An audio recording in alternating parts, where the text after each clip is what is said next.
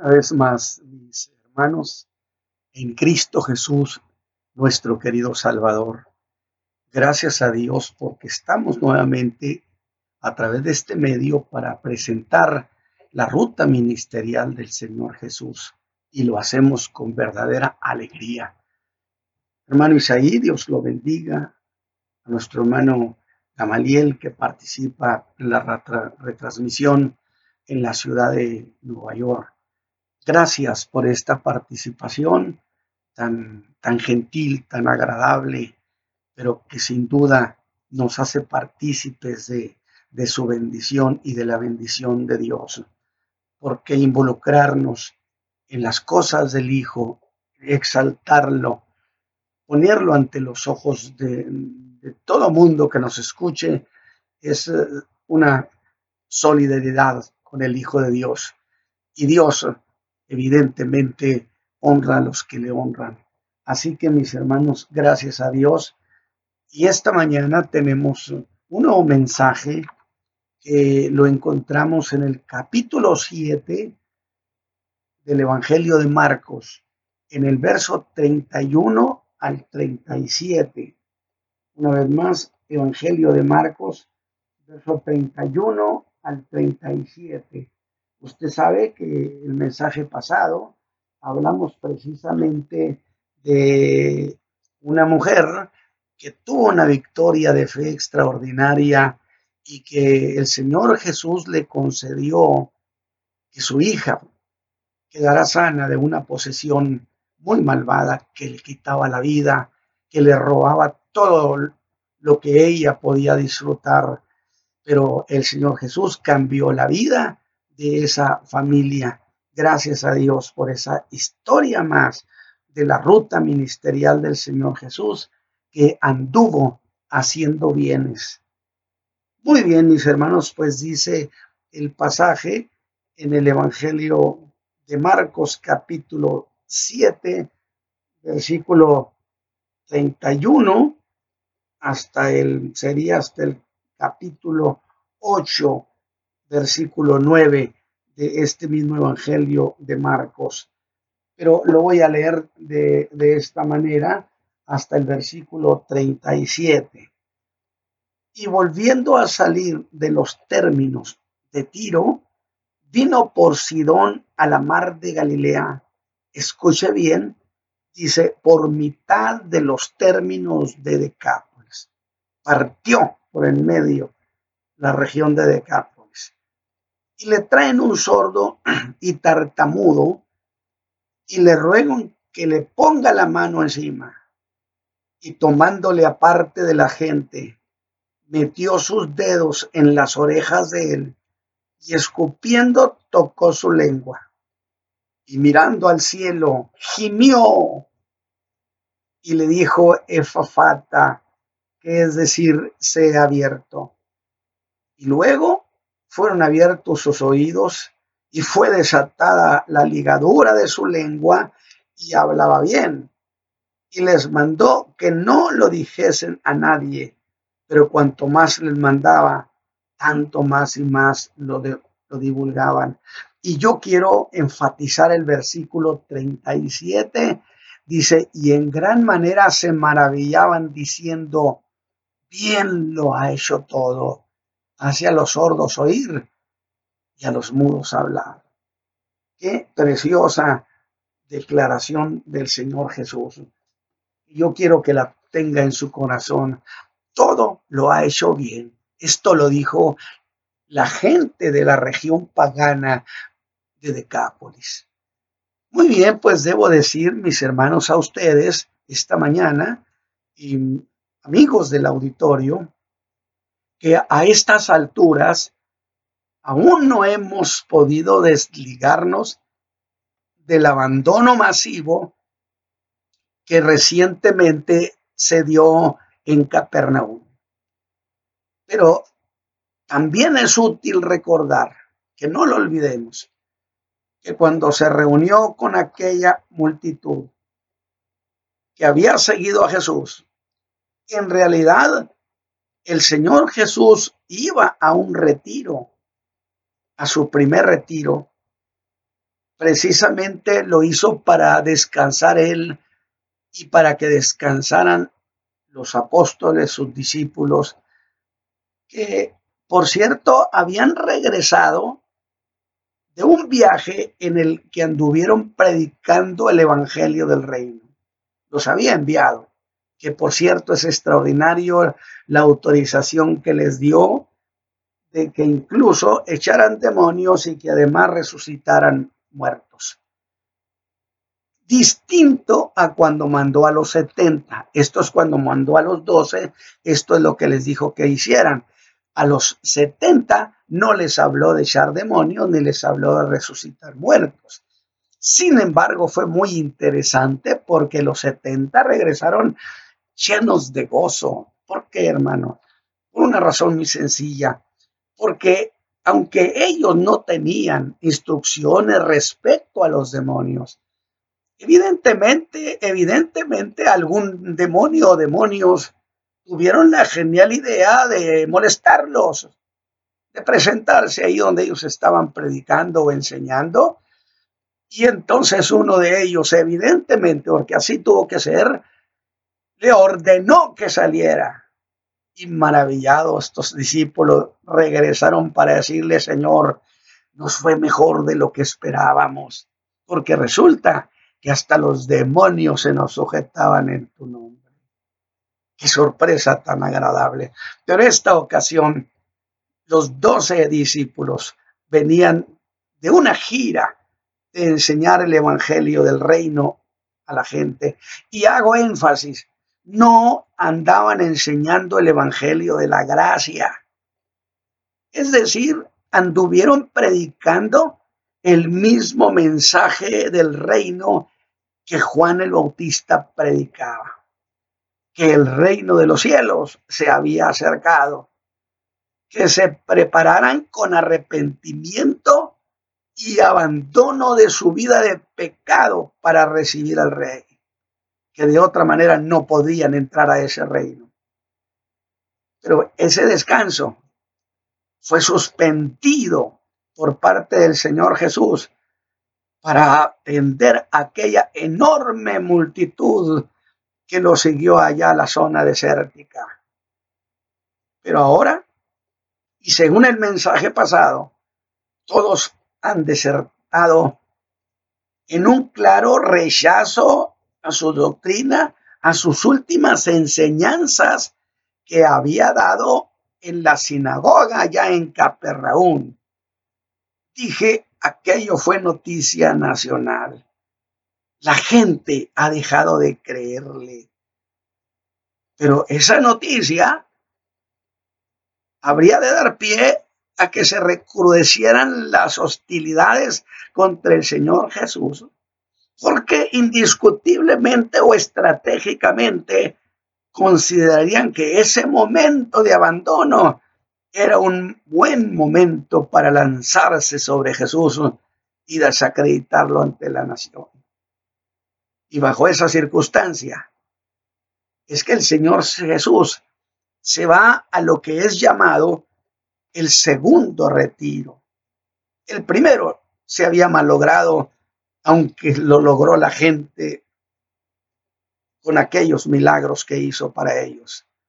Pero esta vez el Señor Jesús decidió irse fuera de Israel.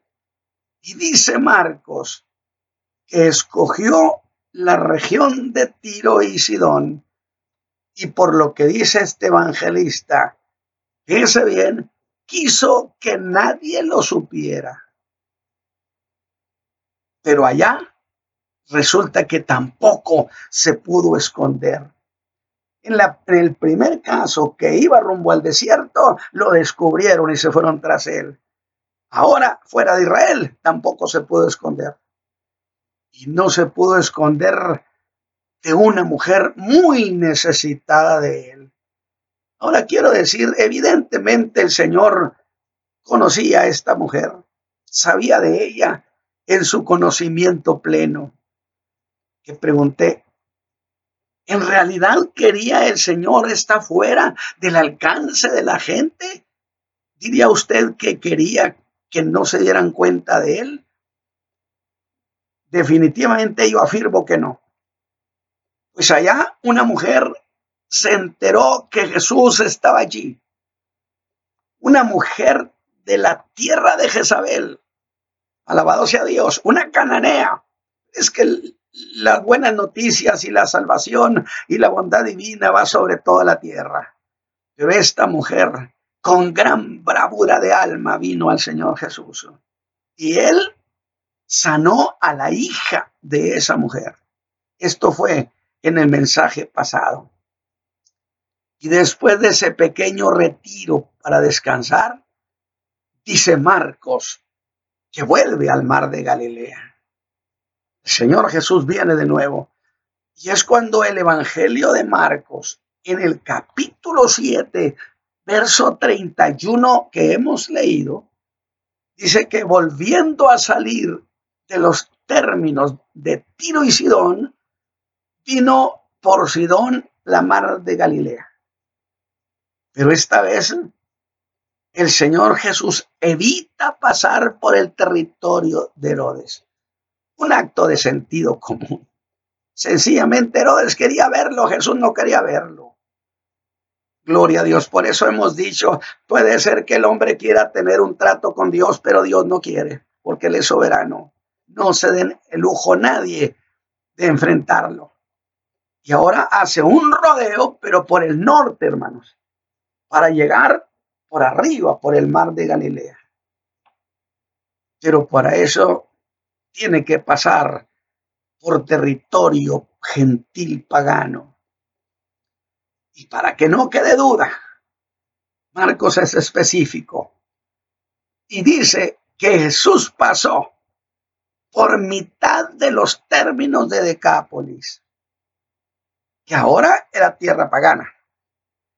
Allí en esa región estaban los monumentos a los dioses de, como Zeus, Astarte, Artemisa, Hércules, todos ellos vestigios del paganismo griego. Pero no podemos era la tierra de aquel famoso que había sido endemoniado, el endemoniado Gadareno, el hombre de Gadara, a quien el Señor Jesús gloriosamente lo había hecho libre de su prisión y a quien el Señor autorizó que contara cuán grandes cosas había hecho el Señor con él. Escuche lo que le dice, tú solo cuenta lo que hice contigo. Es que contar el testimonio de lo que Dios ha hecho con nosotros es una cosa extraordinaria, irrebatible. Como dijo aquel ciego, yo era ciego y ahora vea y díganme que no veo. El testimonio personal es como un arroyo desbordado que se lleva todo lo que encuentra. ¿Verdad que sí, mis hermanos? Tú cuenta lo que el Señor ha hecho en tu vida. Eso funciona. Dios hace valer el testimonio que hay en nosotros. Solo eso hizo la samaritana, ustedes recuerdan, contar, que hizo nada más contar que allí en el pozo de Jacob estaba un hombre que le había hecho todo lo que ella había hecho. Que fueran a verlo. Quizá fuera el Cristo. Y eso causó una bendición muy grande a esa, a esa región. Y este que había sido poseído, el hombre de Gadara, el poseído, lo hizo. Dice Marcos que se fue por toda Decápolis. Yo creo que no debió dejar ni un solo lugar sin anunciar. Es decir, por esas diez ciudades andaba haciendo, enterando a todo mundo que él era el que había sido el endemoniado temible, pero que Jesús había cambiado la vida para él. Y aquí tenemos un detalle. Esa gente pagana empezó a enterarse de Jesús y de sus obras. Y esto debió crear una memoria en aquella región nos contó este hombre de un tal Jesús de Nazaret. De tal manera que ahora que supieron que venía por mitad de territorio, desde que salió de Tiro, el Señor no había ministrado a nadie. Pero volvamos, ¿por qué la peste rodeo? Insisto, fue un acto de sentido común, porque quería mantenerse lejos del territorio gobernado por el de Santipas. No olvide, siempre hemos dicho, Dios no está comprometido con nuestras imprudencias. Usted no busque problemas que para que el Señor se lo resuelva, quizá no quiera resolvérselo, no cometa ese error. Así que en este caso Jesús nos enseña un acto de sentido común para mantenerse lejos del territorio gobernado por Herodes Antipas, quien había mandado degollar a Juan el Bautista. Así que pasando por esa región, dice Marcos, si leyéramos solo Marcos, tendríamos, mis hermanos, la impresión que hizo solo un milagro allí en Decápolis, en esa región. Pero Mateo hace una descripción muy amplia, un inventario propiamente de las obras que el Señor Jesús hizo en esa tierra de paganos tierra sentada en el tinieblas a las que le resplandeció gran luz, decía la profecía. Dice que hizo muchas obras a favor de ellos. El capítulo 15, versículo 30. Y llegaron, dice a él, muchas gentes. Digo yo, cuando supieron que Jesús venía por el territorio de ellos, como toda gente inteligente, dijeron lo vamos a lograr. Alabado sea Dios, porque el Señor siempre está disponible para ayudarnos, porque Él está vivo el día de hoy. Y llegaron a Él muchas gentes, escúcheme, que tenían consigo cojos, ciegos, mudos, mancos y otros muchos enfermos. Era una región muy enferma, porque era una región bajo las tinieblas, asentada en tinieblas. Y agrega que toda esa gente la echaron a los pies de Jesús y el Señor Jesús lo sanó. De manera que se maravillaban las gentes viendo hablar a los mudos, los mancos sanos, andando los cojos, los ciegos y glorificaban al Dios de Israel. Alabado sea Dios. Todo aquello fue en grande, porque usa un gran plural. Sin embargo, de esos muchos de los que habla Mateo, Marcos toma uno, de esos muchos, toma uno, que es el único que cuenta Marcos. Por eso dije, si solo Marcos hubiera escrito, tendríamos la idea que hizo solo una maravilla. Pero de las muchas que dijo Mateo, Marcos toma esta, que es muy significativa, porque quiere Marcos contarnos algo único. Alabado sea Dios. Así que Mateo 15, 29 al 38 dice que Jesús subió a un monte y allí se sentó. Y llegaron a él muchas gentes, los de aquella región de Decápolis.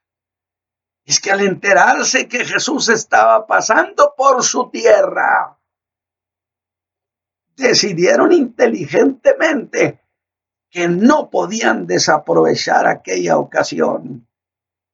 Dijeron, nosotros lo vamos a lograr. Vaya que lo lograron. Y dice Mateo que traían consigo, es decir, al venir a Jesús, trajeron sus cojos, sus ciegos, sus mudos, sus mancos, pero una versión dice lisiados. Y hago énfasis en esto, deliciados porque hay algo a lo que a veces no se le da importancia o que es algo no muy conocido. Y es que aquella tierra, mis hermanos, era tierra de lisiados, era tierra de gente deforme. Y agrega, y otros muchos enfermos. Y los echaron a los pies de Jesús y los sanó. Aquel era un gran día para esa gente. Son paganos. Solo han oído de él pues lo que el testimonio del hombre de Gadara contaba. Ahora le han traído los cojos, los ciegos, los mudos, los mancos, los lisiados y hago énfasis, y la gente deforme. Porque las potestades de maldad, acuérdese usted de aquella mujer encorvada, cuyo rostro casi rozaba el suelo, impedida de levantar su, su cabeza, su cara, su rostro al cielo donde está nuestro Padre Celestial. Jesús dijo que la sanó porque Satán la había ligado y la había puesto en esa condición. Por supuesto que los demonios cometen estas maldades. Gente deforme. Y todas las enfermedades desaparecieron ante él. Las lenguas que estaban pegadas desde hacía mucho tiempo, el Señor Jesús las soltó y los mudos hablaron. Los tullidos o los torcidos, los cojos que significa los encorvados. Y ahora a partir de eso caminaban derechitos, alabado sea Dios. Mire, yo quiero, yo quiero que usted piense conmigo. ¿Cuántas de esas gentes venían caminando torcidos, suecos? Pero cuando regresaron a sus ciudades, a sus aldeas, yo puedo imaginarlos gritar, y decir a su familia, a sus padres, a su madre, miren papá, mamá, vengo caminando derechito, porque Jesús de Nazaret me hizo esa bondad. Gloria a Dios para siempre. ¿Cómo anhelaban poder hacer eso? ¿Cómo necesitamos al Señor Jesús? Aquella debió ser una fiesta. Cada quien contando una historia de lo que Jesús había hecho por él. Así que el gozo en aquella región se desbordaba allí en el desierto. Que por cierto, voy a aclarar, aquí volvió a ser multiplicación. En este caso lo hizo con siete panes. ¿Sí? Con siete panes que algunos eh, de manera muy secular que no creen en la inspiración de las Sagradas Escrituras, sin duda, dicen que es el mismo caso de allá de la otra ocasión cuando cinco panes y dos peces y que esto nada más es una repetición de lo mismo. Pues mire, yo le voy a citar esto. Mire lo que dice el Señor Jesús. Teniendo ojos no veis y teniendo oídos no oís. Y no os acordáis, le dijo a los discípulos, cuando partí los cinco panes entre cinco mil ¿cuántas canastas llenas de pedazos alzasteis? Y ellos dijeron, doce. Y cuando los siete panes entre cuatro mil, que era lo que estaban ahora en este desierto, ¿cuántas espuertas llenas de los pedazos alzasteis? Y ellos dijeron, siete. Jesús está contando diciendo, no, señores, son dos casos distintos, alabado sea Dios. Pero estas interpretaciones vienen precisamente por aquellos que pertenecen a la escolástica, que no aceptan lo sobrenatural en, el tenor escritural. Pero dejémoslos a ellos. Los ojos de muchos que hacía largo tiempo no veían la luz o que nunca la habían visto, ahora lo hacían. Y esos paganos, escuche, vaya conmigo, ahora están glorificando a Dios, no a sus dioses, no a Zeus, no a Hércules, no a Artemisa, sino al Dios de Israel, al Dios y Padre de nuestro Señor Jesucristo. Pero me impresiona lo que decían esos paganos. Y lo decían de manera generalizada. Mire lo que decían. Escúchelos. todo lo ha hecho bien. Y yo le pregunto en este momento a usted, ¿le suena a usted conocida esa expresión? ¿Todo lo hizo bien? Pues es la exclamación gozosa de Dios al ver su creación según el Génesis. Y vio Dios todo lo que había hecho. Y aquí que era bueno en gran manera. Los paganos tenían en sus bocas, evidentemente por una operación del Espíritu de Dios, tenían en sus bocas las mismas palabras de la creación. Y su testimonio acerca de Jesús, el obrador de milagros, era este, todo lo ha hecho bien. Y glorificaban al Dios Rey Israel. Y por cierto, voy a estar en desacuerdo con grandes comentaristas, insisto, de la Biblia sobre este milagro que ahí en ese lugar se repitió, el milagro de la multiplicación de panes. En este caso, siete panes y algunos pececillos y comieron ahora cuatro mil hombres. Así que fueron muchas cosas. Pero Marcos, mis hermanos, escoge uno de los milagros distinguidos que el Señor Jesús hizo allí. Una de las sanidades. Entre todas las que hizo, se hallaba un hombre sordo que tenía además problemas con su habla, era tartamudo y dice que le ruegan que le ponga la mano encima. Le dicen cómo lo haga. Y es cierto que muchas veces Jesús hizo las cosas bondadosamente como a las gentes se lo pedían. En este caso le pidieron, pon la mano encima. Jesús no lo hizo. Pero no olvidemos que el enfermo y los que lo llevaron eran paganos. Nada sabían. Eran gentiles. Así que aquí está este hombre ante Jesús, sordo y tartamudo. Pero el Señor Jesús no pone sus manos sobre él. Lo toma aparte de la gente. Por eso dije que Marcos se ocupa de eso. Y mete sus dedos en sus orejas, como si quisiera abrir de esa manera sus oídos cerrados. Luego escupe y toca su lengua con la saliva. Ahora, no olvide, Jesús está entre paganos, acostumbrados a hacer movimientos con las manos sobre los enfermos mientras hacían conjuros. Pero Jesús no está murmurando fórmulas mágicas. Mete sus dedos en sus orejas, en sus oídos toma su propia saliva que ha escupido y con su dedo la pone en la lengua seca de aquel hombre. ¿Para qué hacer todo esto?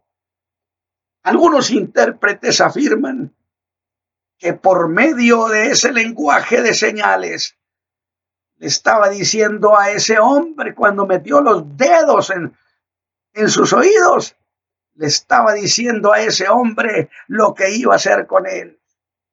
Y eso tiene mucho sentido para que aquel hombre se diera cuenta que la fuente sanadora salía de su misma persona. Gloria a Dios para siempre. Aquel hombre estaba atento a lo que Jesús estaba haciendo.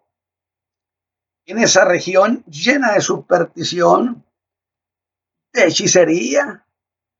Quería dejar claro que aquella sanidad de ninguna manera podía considerarse como un acto de magia, porque según el paganismo, la magia se distinguía por resultados inmediatos. Jesús ha de quitar ante los paganos la idea de que aquello que estaba haciendo era una curación por magia, sino un acto de su poder. Pero volvamos a ver a ese hombre. Este no, no se pierde el detalle. Y ahora de repente el Señor Jesús levanta sus ojos al cielo, levanta su mirada hacia su Padre Y él ve que Jesús hace eso, que levanta su mirada a los cielos. Y creo que lo siguió también con la mirada. Jesús ha levantado sus ojos, ha visto a los cielos y habría de pensar que de allá, de los cielos donde mora Dios, de allí venía el poder con el que él hacía esas cosas. Pero sorpresivamente, sorpresivamente, Jesús hace algo más que eso. Y aunque no debió oírlo, sí vio. Y dice Marcos que en esta ocasión, levantando su voz a, Dios, levantando sus ojos al Señor, a su Padre, gimió, cosa que no le encontramos en muchas otras de las sanidades. Y entonces yo pienso, ¿cómo gimió? Y en este caso, ¿qué cosa era eso de gemir? Conserva en su mente lo que acabo de decir, que tenían en sus labios las mismas palabras de la creación, el canto de la creación, y vio Dios todo lo que había hecho y aquí que era bueno. De tal manera que era gemir en este caso. Mire usted, la idea en griego es que el Señor Jesús volteó a su padre y levantó queja ante él. Mirando a donde estaba su padre en los cielos, le manifestó su molestia. Molestia. Pero ¿por qué era esa queja? ¿Qué estaba pasando? Y de nuevo vuelvo a la idea en griego. Es que aquella era una tierra de gente inhabilitada, de cuerpos torcidos, de gente deformada. Y el Señor Jesús gimió, evidentemente quejándose ante su Padre de la maldad de las tinieblas en aquella región, que habían desfigurado su creación original, que Él había hecho al hombre perfecto, capaz de levantar sus ojos al cielo capaz de hablar y glorificar a su Padre. De tal manera que la creación que Dios había hecho era buena en gran manera, pero ahora encuentra una región de gente deforme que Él no había hecho así al hombre. Esto es una interpretación que sale de estas ideas del griego. Piense eso. Jesús estaba ministrando a gente deformada de la región, aliciados. Y él se quejó, gimió ante Dios, que así no era como él había diseñado al hombre. Se indignó. ¿Ve usted por qué el Señor se interesa en sanar también a esta gente que tiene problemas de deformidad? Yo no sé para quién esta idea pueda serle útil, pero tómela porque es una verdad gloriosa se indignó por lo que habían hecho las huestes de maldad de aquella región. Bien, bien dijeron al Señor Jesús cuando los expulsó de aquel hombre gadareno, no nos eches fuera de esta región, porque era una región donde ellos se sentían poderosos, vigorosos y tenían señorío terrible sobre la gente. Con la gente en esa región habían ofendido a su creador. Y no sé si se puede expresar bien las cosas, pero toda esta gente era gente lesionada por las tinieblas, desfigurada en su diseño físico, que impedía que sus cuerpos funcionaran como Dios los había diseñado. Yo no sé cuántos de los que nos están escuchando tienen esos problemas físicos donde no pueden hacer movimiento, Ruéguele a Dios que esta mañana esta palabra produzca el milagro. Alabado sea Dios. Porque la creación, como Dios nos hizo, es honrosa y honra al Padre que está en los cielos.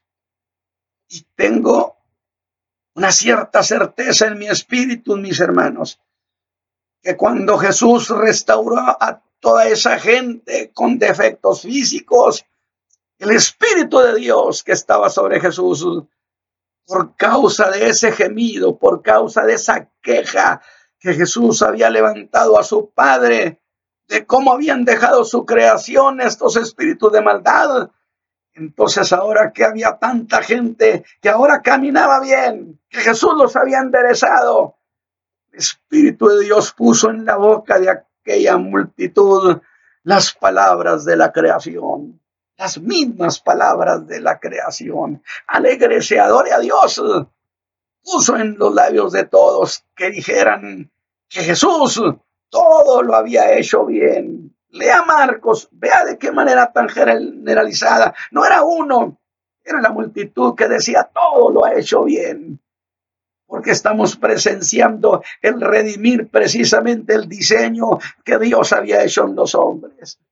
Después de gemir o de haber presentado su queja a su padre, es cuando exclama y dice, Fafata, ábrete y luego fueron abiertos sus oídos y aquel hombre empezó a vivir un mundo nuevo. La ligadura de su lengua fue desatada y ordena que a nadie dijeran lo que había hecho pero la fama del Hijo de Dios, de nuestro querido Salvador, no puede evitarse y se esparce en los corazones, como sé que esta mañana está sucediendo, hasta convertirse nuestra alma en un himno glorioso. Señor Jesús, todo lo has hecho bien. ¿Cómo cambiaste mi vida? ¿Cómo arreglaste mi, mi cuerpo físico? ¿Qué hiciste conmigo, querido Señor, que ahora vivo feliz? Es el mismo canto de la creación. Y esta mañana yo me sumo a esa multitud, invito a nuestro auditorio, nuestros hermanos, donde quiera que me estén escuchando, que levanten honra al Señor Jesús y dígale, Señor Jesús, todo lo has hecho bien. Padre eterno, yo he enseñado estas ideas de tu palabra, pero tengo la seguridad que esto se dice y se cuenta para que sucedan cosas también con la gente. Mira, Señor, cuánta gente deformada hay ahorita, muy necesitados, angustiados. Las familias les duele mucho esa condición. Y sin duda muchos me están escuchando. Yo te ruego, Padre, que hagas una maravilla, que extiendas tu mano y una vez más glorifiques a tu Hijo Jesús y que nuestro cántico, Señor, se eleve al cielo. Señor Jesús, todo lo has hecho bien. Padre eterno, bendecimos tu nombre y te damos gracias por tu Hijo amado Jesús, que dejó su trono de gloria para venir, Señor, a hacer bondades entre nosotros y hacernos bien. Por Cristo Jesús, Señor nuestro, mis hermanos, que el Señor Jesús les bendiga. Amén.